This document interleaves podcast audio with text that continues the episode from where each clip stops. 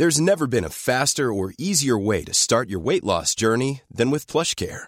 PlushCare accepts most insurance plans and gives you online access to board-certified physicians who can prescribe FDA-approved weight loss medications like Wigovi and Zepbound for those who qualify. Take charge of your health and speak with a board-certified physician about a weight loss plan that's right for you. Get started today at plushcare.com slash weight loss. That's plushcare.com slash weight loss. plushcare.com slash weight loss. Hiring for your small business? If you're not looking for professionals on LinkedIn, you're looking in the wrong place. That's like looking for your car keys in a fish tank. LinkedIn helps you hire professionals you can't find anywhere else, even those who aren't actively searching for a new job but might be open to the perfect role. In a given month, over 70% of LinkedIn users don't even visit other leading job sites. So start looking in the right place. With LinkedIn, you can hire professionals like a professional. Post your free job on linkedin.com slash people today. Hold up. What was that? Boring. No flavor. That was as bad as those leftovers you ate all week. Kiki Palmer here, and it's time to say hello to something fresh and guilt-free. Hello Fresh. Jazz up dinner with pecan-crusted chicken or garlic butter shrimp scampi. Now that's music to my mouth. Hello Fresh. Let's get this dinner party started. Discover all the delicious possibilities at hellofresh.com.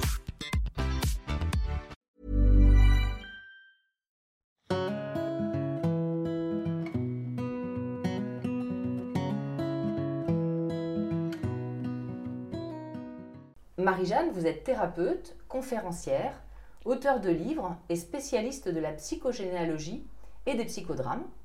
Vous avez travaillé plusieurs années avec Anne Ancelin Schutzenberger, célèbre psychologue qui a consacré sa vie à l'étude du transgénérationnel et qui a écrit le livre best-seller Aïe nos aïeux. Dans cet entretien, vous allez nous expliquer comment fonctionne le psychodrame, qu'est-ce que la psychogénéalogie et quels résultats on peut en obtenir. Alors pour commencer, est-ce que vous pouvez nous expliquer ce qu'est la psychogénéalogie?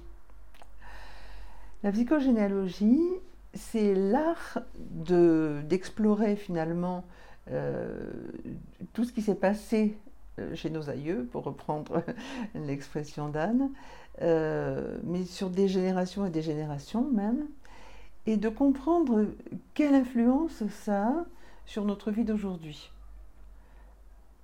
En résumé, c'est ça. Comment, comment Anne Ancelin s'est penchée sur ce sujet? Euh, Qu'est-ce qui fait qu'elle s'est dit, tiens, mais ça peut nous affecter la génération suivante, deux générations après, trois générations après? Est-ce que vous savez comment ça se fait qu'elle est arrivée sur ce sujet, qui n'était pas vraiment connu avant? Elle avait eu des appartenances en Russie, enfin dans, plusieurs pays. Et donc elle s'est rendue compte, et je ne sais pas exactement comment, de l'influence de, de toutes ces appartenances justement sur sa propre vie. Elle a travaillé longtemps aussi avec euh, Françoise Zolto. Donc elle avait, euh, en psychanalyse, euh, certainement découvert l'intérêt de, tout ça. Elle a importé aussi le psychodrame en France, le psychodrame de Moreno. Et le psychodrame est très, très fondé aussi sur justement ces retransmissions familiales et leurs influences. Qu'est-ce que c'est le psychodrame justement? Alors le psychodrame, c'est une thérapie très très émotionnelle dans laquelle euh, on va rejouer des scènes du passé euh, par rapport à ce qui nous gêne dans le présent. Et euh, justement, on va replacer la personne vraiment dans la situation qu'elle a vécue enfant. Et toutes les émotions qui ont été bloquées, empêchées, interdites, euh, etc., euh, etc., et eh bien justement, on va les faire débloquer de façon à libérer la personne de ces interdits qui ont souvent euh, façonné une manière d'être au monde. Euh, alors ce moment de déblocage, hein, justement, il, est extraordinaire parce qu'il y a, ça s'appelle la catharsis, il y a un moment où la personne ne s'appartient plus.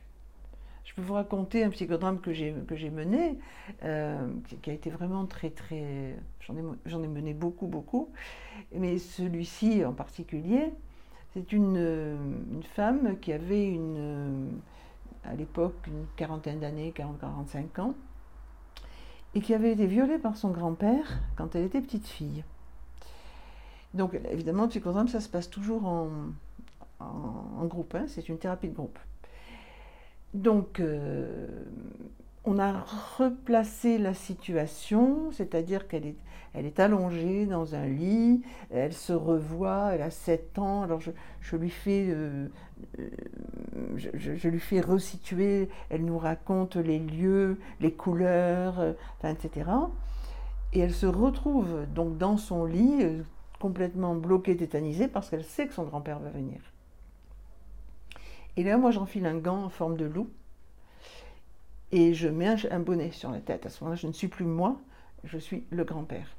Et je dis bien à tout le groupe, euh, vous allez l'aider, mais pas physiquement, vous allez l'encourager. Et donc, euh, avec mon gant en forme de loup, je vais et je touche. Je, la touche, je touche sa poitrine, je touche son ventre, mais juste avec, c'est le loup qui touche, c'est pas moi. Hein.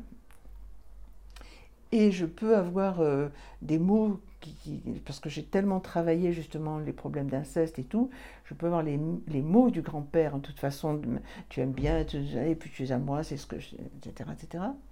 Et le groupe l'encourage, mais te laisse pas faire, mais cette espèce de, etc. Et donc ça a duré, mais un, temps assez, je sais pas, plus de cinq minutes, ce qui est long quand même. Hein. Et à un moment, elle s'est levée. Et c'était au premier étage. Elle voulait me passer par la fenêtre, par le balcon. Elle voulait me passer par le balcon. Le groupe m'a protégée. Mais à ce moment-là, elle a développé sa puissance. Elle, tout ce qui était interdit quand elle avait 7 ans, qui était évidemment, elle ne pouvait pas s'opposer à, un homme. Et ce fait-là, ça l'a complètement débloqué. Euh, ensuite, elle a beaucoup pleuré. Évidemment, dans ces cas-là, j'arrache le chapeau. Tout le groupe l'entoure et l'accueille, etc. Et euh, elle est revenue me voir, euh, pas 7 ou 8 ans après. Elle m'a dit Marie-Jeanne, ça a changé ma vie. C'est-à-dire, qu'est-ce que ça a changé dans sa vie? Bien, c'est-à-dire qu'elle s'est autorisée à résister, à ne pas subir. En général, pour toutes les situations. Pour toutes les situations qui étaient graves pour elle. Elle n'est pas devenue une révoltée systématique, c'est pas ça mais elle s'est autorisée à se respecter finalement. Et en fait, donc ce viol euh, l'empêchait de résister à tout ce qui l'agressait dans sa vie en général. Oui, elle, avait, il y avait eu quelque chose de bloqué parce que je ne sais pas si vous savez, mais les, les, enfants qui ont été justement violés, incestueux, etc., se posent toujours des questions sur eux. Je n'ai pas dit non, j'ai quelquefois même le corps de l'enfant réagit, réagit en plaisir. Donc il y a tout un mélange de honte, de culpabilité. Donc l'enfant qui a subi des choses comme ça n'ose plus rien. Il se trouve nul, se trouve souillé, se trouve sali, se trouve quelquefois coupable. Enfin, c'est horrible vraiment.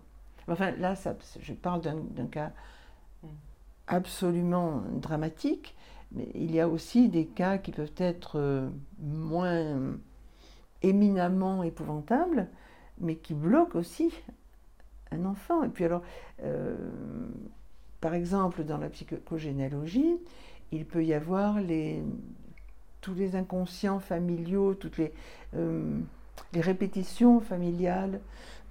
par exemple, un quelqu'un euh, euh, qui à la guerre a eu la, gorge emportée, puis la génération suivante, il y a eu un cancer de la gorge, et, dans la génération suivante, il y a un, mal à la gorge chronique, et quelquefois un, empêchement de parler, etc. Et tout ça vient inconsciemment bloquer des choses, même s'il n'y a pas eu de, de faute sur l'enfant.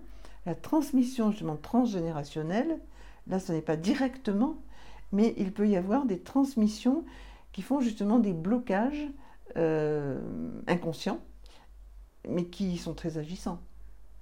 Et alors, comment justement, euh, quand on a des problèmes dans la vie, on peut déjà euh, faire la part des choses entre ce qui nous appartient, qui vient de notre vie, et, et ce qui peut venir d'au-dessus de, de nous, on va dire?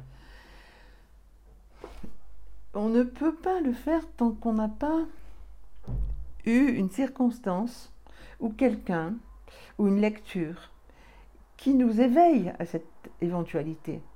Parce que seul, euh, on est dans, dans, un système depuis notre enfance, et dans ce système, comme on y est depuis le, début, ben, on, ne le voit pas. On n'a pas le, le, recul nécessaire pour comprendre dans quel piège nous sommes. Et il faut une circonstance extérieure ou une personne ou une thérapie ou encore une fois une lecture qui vient euh, tout d'un coup faire euh, révéler quelque chose et justement permettre à la personne de creuser ça et de, et de pouvoir en guérir. Comment ça se passe pour aller guérir des choses qui viennent de euh, quelques générations au-dessus de nous? Si ça vient de plusieurs générations au-dessus, mhm. c'est là qu'on va faire un génosociogramme. Mhm. Le génosociogramme, c'est une autre technique de guérison où justement euh, on va placer euh, d'abord moi, là, et puis euh, on ne va pas faire un arbre généalogique, c'est pas ça, mais on va faire au fur et à mesure des souvenirs ou de, des personnes que, la, la, personne évoque, eh bien on va les elle va les placer dans, un. On prend des, des grandes feuilles de papier, des grands paperboards, on peut recoller d'autres autour, etc. Parce qu'il ne faut pas limiter. Et on va, euh, au fur et à mesure, parler de quelque chose et on va repérer des dates anniversaires, on va repérer des métiers répétitifs, on va repérer des prénoms, on va repérer des enfants morts remplacés, on va repérer des... Euh, tenez, quelque chose qu'on a repéré comme ça aussi un jour avec une, une, jeune femme qui vient me voir, qui me dit je pleure tout le temps. Et euh, elle pleure tout le temps et elle me dit je n'arrive pas, je pleure pour rien, mais je pleure. Et petit à petit, on a justement par toutes ces, comme ça en remontant son histoire, des choses dans son histoire, on a compris qu'elle euh, elle pleurait l'enfant mort de sa mère. Elle était au courant que sa mère avait perdu un enfant? Elle n'était pas au courant, mais au fur et à mesure, par des hypothèses, etc., elle a posé des questions et elle a compris que sa mère, justement, avait perdu un enfant et n'avait jamais pleuré. Hmm. Et justement, avait caché.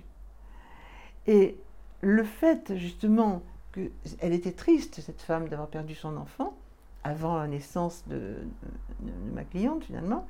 Et donc le fait d'avoir compris pourquoi sa mère était triste, ça l'a délivrée du devoir elle-même de pleurer, quelque part. Ce devoir inconscient mais agissant.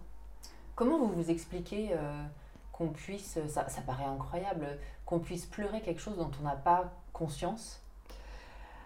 Alors, il y a des il y a des ambiances, justement, que l'enfant ne s'explique pas, mais qu'il ressent, et qui vont agir euh, sur ses hormones, sur son cerveau. Maintenant, les neurosciences, c'est fantastique parce que ça, ça vient corroborer des découvertes qui étaient intuitives, et ça vient justement corroborer tout ça, c'est passionnant.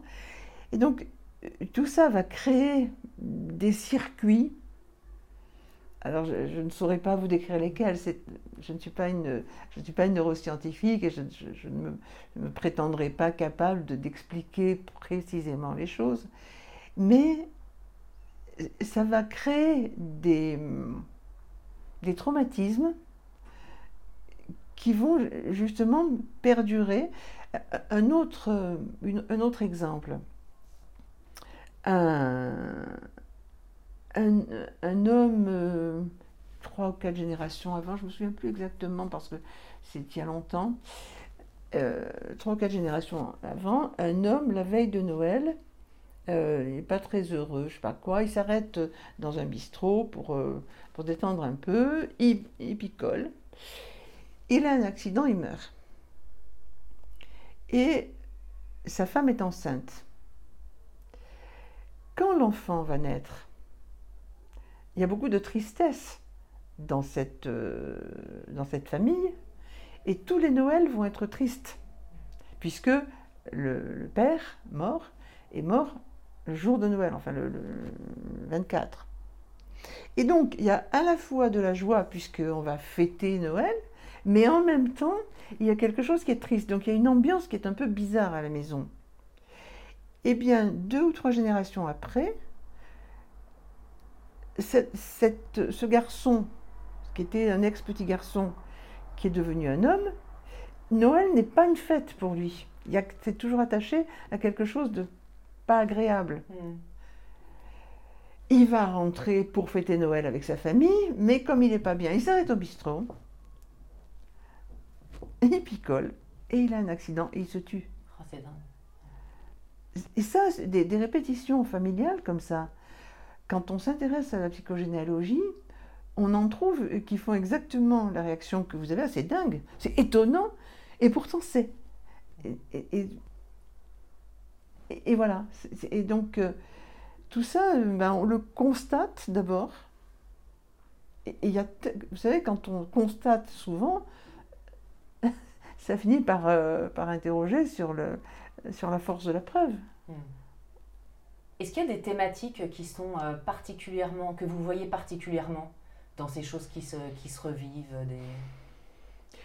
C'est un petit peu tout ce que j'ai développé dans, dans, mon livre, hein, sur ces 50 exercices où, où finalement on peut voir euh, les prénoms. Euh. Ever catch yourself eating the same flavorless dinner three days in a row? Dreaming of something better? Well, HelloFresh is your guilt-free dream come true, baby. It's me, Kiki Palmer. Let's wake up those taste buds with hot, juicy pecan-crusted chicken or garlic butter shrimp scampi. Mm. Hello Fresh. Stop dreaming of all the delicious possibilities and dig in at HelloFresh.com.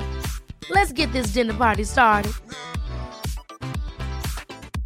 Hiring for your small business? If you're not looking for professionals on LinkedIn, you're looking in the wrong place. That's like looking for your car keys in a fish tank. LinkedIn helps you hire professionals you can't find anywhere else, even those who aren't actively searching for a new job but might be open to the perfect role. In a given month, over 70% of LinkedIn users don't even visit other leading job sites. So start looking in the right place. With LinkedIn, you can hire professionals like a professional. Post your free job on linkedin.com slash people today. Euh, la place de la femme, les métiers. Mais alors, par exemple, quelque chose que, que j'aime particulièrement, c'est la devise. -hmm. La devise dans une famille. Quel est le message que des parents donnent? Mm. Inconscient, enfin, pas explicitement. Ah, ils le donnent explicitement, mais ils ne savent pas pourquoi ils le donnent. Par exemple, euh, chez nous, il n'y a pas de fainéant. Ou alors, euh, euh, ou alors, je ne sais pas, ce qui va par exemple avec, un artiste, c'est un fainéant. Mm. Ou alors, tu ne peux pas, c'est impossible de un syndicaliste, c'est un pourri. Ou, vous voyez, des choses qui sont comme ça, lancées dans le berceau de l'enfant comme message, et qui sont des injonctions. Qui sont des injonctions qui disent à l'enfant, si tu faisais ça, tu me décevrais.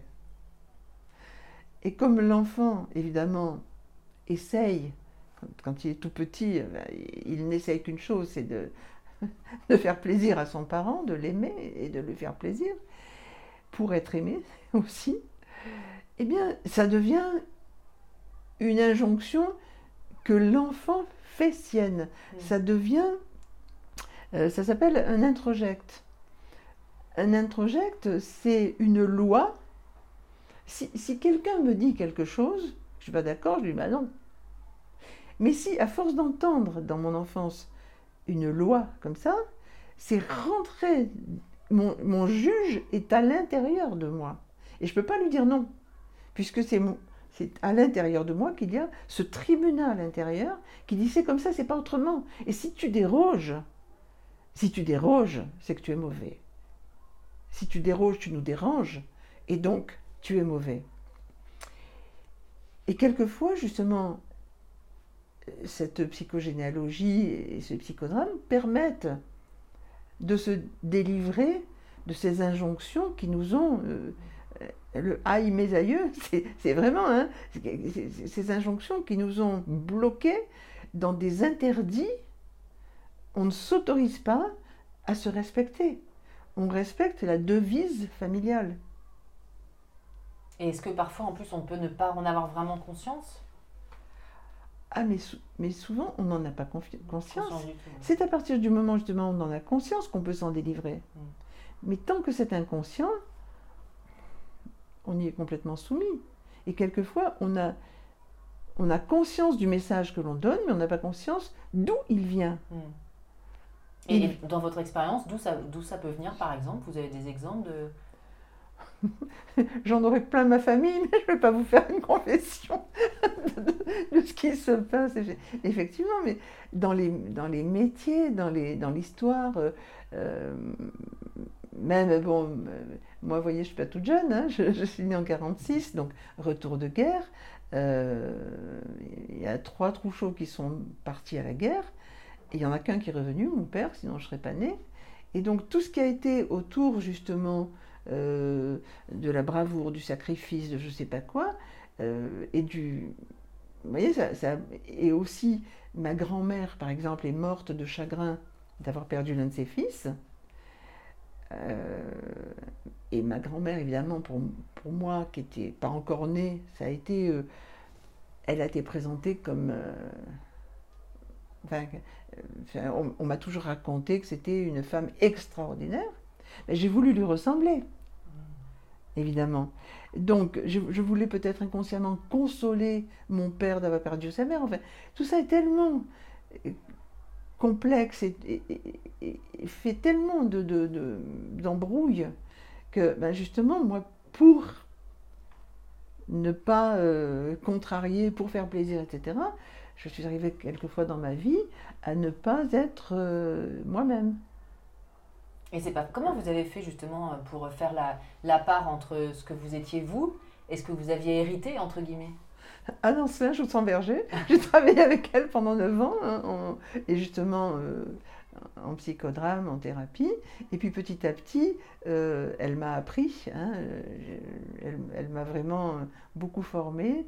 Euh, on n'est pas devenus amis, mais on était quand même proches, et vraiment, c'est une femme qui m'a beaucoup, beaucoup transmis euh, son savoir et, son expérience. Après, bon, ben, j'en ai fait ma propre, justement, pour ne pas rester une, enfant d'âne, je, suis devenue moi-même, avec euh, tout mon parcours personnel. Justement, je n'ai pas été, euh, je n'ai pas obéi, je ne suis pas passée d'une obéissance à une autre. Hmm.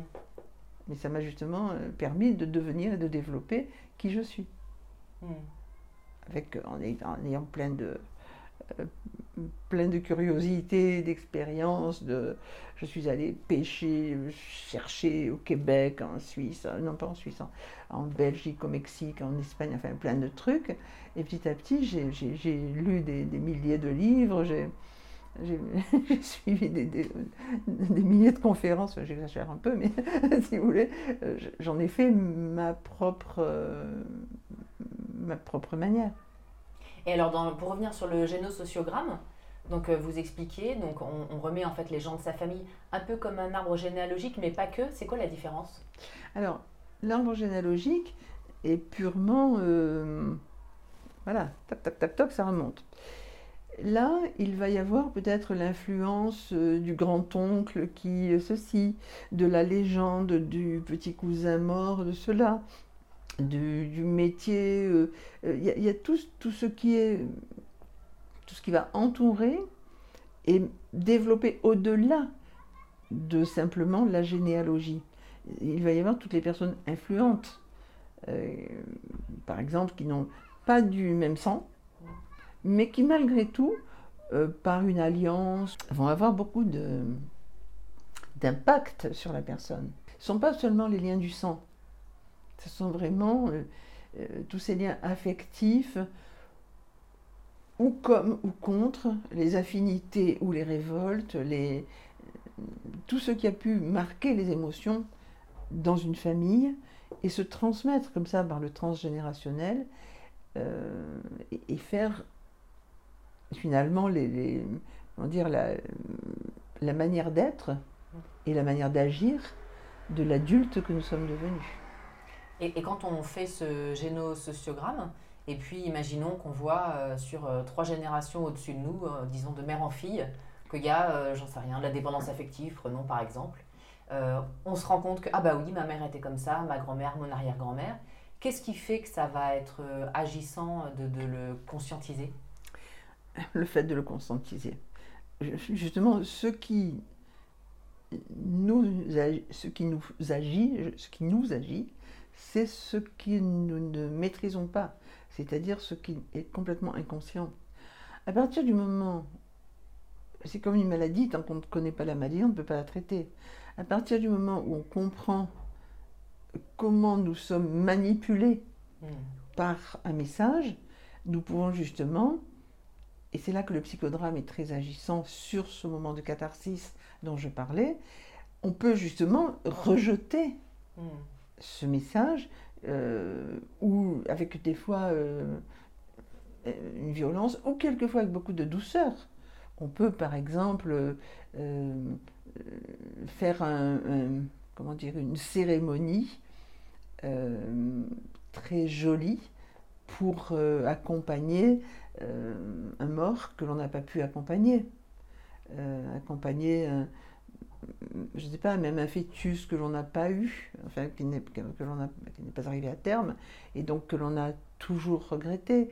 On peut accompagner euh, euh, un grand-père où on n'a pas pu aller à l'enterrement parce qu'on nous a empêché d'y aller et on avait tellement envie, ce grand-père était tellement important, eh bien tout le groupe peut euh, porter des fleurs, accompagner la personne, mettre une bougie, faire une cérémonie pour justement euh, faire une cérémonie pour ce grand-père et pour accompagner la personne qui peut enfin pleurer, etc. Le, tout, vous voyez, c'est par exemple si on interdit ou si l'enfant s'interdit de pleurer pour ne pas faire de la peine à sa famille, euh, bah, il peut, vous voyez, se dire il faut être courageux. On peut même, une grand-mère peut avoir dit euh, il faut soutenir ta maman, il faut pas que tu pleures parce que ta maman a trop de, a trop de chagrin d'avoir perdu. Euh, et, donc l'enfant peut se retrouver à devoir porter sur ses petites épaules toute la famille. Et, justement, il ne peut pas lui avoir pleuré la, mort de son petit frère ou de sa petite sœur, par exemple. Et, ça, justement, ces émotions, lorsqu'elles n'ont pas été euh, accueillies, traversées pour pouvoir ensuite être euh, dépassées, mm. bien, on reste sur cette émotion bloquée mm. qui, qui, fait des, des, personnes qui peuvent être vraiment euh, mal dans leur peau parce qu'elles sont encore. On dit qu'elles n'ont pas fait le deuil, c'est pas vrai, c'est pas qu'elles n'ont pas fait le deuil, c'est qu'on ne leur a pas permis de vivre leurs propres émotions à l'occasion d'un traumatisme. Ce qui voudrait dire que, euh, imaginons, on regarde un film et puis il y a une scène qui nous rappelle quelque chose de notre enfance, qu'on n'a pas pu pleurer, et à ce moment-là, on ne sait pas pourquoi, on va pleurer, pleurer, pleurer, ça peut fonctionner aussi? Si on fait le lien. Si on fait le lien, d'accord. Si on fait le lien, peut-être. Et justement, s'il si, y a cette conscientisation dont je parlais tout à l'heure, peut-être. Si on ne fait pas le lien, on va s'accuser d'être une pleurnicheuse et de dire je pleure tout le temps pour n'importe quoi. Après, évidemment, le moment où on se rend compte de la chose, il reste encore tout le reste du temps. C'est le troisième temps. Je, dis, c'est comme si on, avançait dans la vie avec les, les pieds liés. On a avancé. Mm. Bon, on a avancé courageusement, on a avancé. Il y a le moment justement où on se rend compte de ce qui nous lie, mais après, une fois donc ben, qu'on a coupé ce lien, euh, on n'a jamais couru. Donc il faut apprendre ensuite à fonctionner différemment. Mais on peut enfin s'autoriser à fonctionner différemment. On n'est plus dans la loyauté inconsciente de devoir toujours faire du plus de la même chose. Oui, avec le génosociogramme et la prise de conscience de ce qui se joue, c'est, on va dire, une première étape. Et derrière, il y a effectivement toute la rééducation quelque part du comportement, c'est un peu ça? Oui, à peu près, oui. Mm. Mhm. Mais ça, ça va beaucoup plus vite parce que à partir du moment où on a l'autorisation, ce mot autorisation, Anne euh, insistait beaucoup sur le mot autorisation.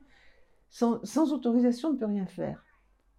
Parce que justement, il y a cet interdit qui va être plus puissant que l'envie. Ce qui est important, c'est d'apprendre justement à toute personne, et je crois que c'est un message très important à donner à un enfant, à se respecter, non pas être capricieux, non pas faire j'ai envie donc, mais est-ce que ce que je fais me respecte? Est-ce que ce que l'on me fait me respecte? Et c'est pas tu vas me respecter, c'est je me respecte assez pour ne pas accepter ça. Mm. Et, je me et puisque je me respecte, comment je me nourris? Puisque je me respecte, comment je m'habille? Puisque je me respecte, comment je me comporte? Je ne vais pas me mettre à hurler, etc. Puisque je me respecte. Donc il y a une posture qui est très, euh, très solide, euh, qui est libre, mais qui n'est pas... Qui, la liberté, c'est quelque chose qui n'est pas dans le dans l'automatisme ou dans la réactivité. Des gens disent je suis libre parce que je réagis. Non, non, tu réagis parce que tu es prise sous l'emprise de quelque chose. La vraie liberté passe par la réflexion. Et cette réflexion, elle passe par justement qu'est-ce qui me respecte, pas qu'est-ce qui me convient, Mm. qu'est-ce qui me respecte.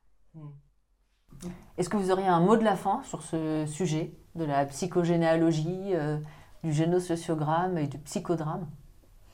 Ben, Peut-être euh, justement de savoir, savoir déjà, qu'on n'est pas obligé de rester dans des chaussures qui ne nous conviennent pas, qu'on a le droit de se respecter, qu'on a justement la possibilité d'apprendre une nouvelle manière de vivre qui sera plus, plus vivante, plus vraie, plus, plus authentique que celle dans laquelle on a été euh, euh, conduit dans un sillon comme s'il n'y avait que ça de possible, alors qu'il y a tellement plus d'ouverture. C'est un beau message d'espoir. Oui. Merci beaucoup Marie-Jeanne. Avec plaisir, Carole.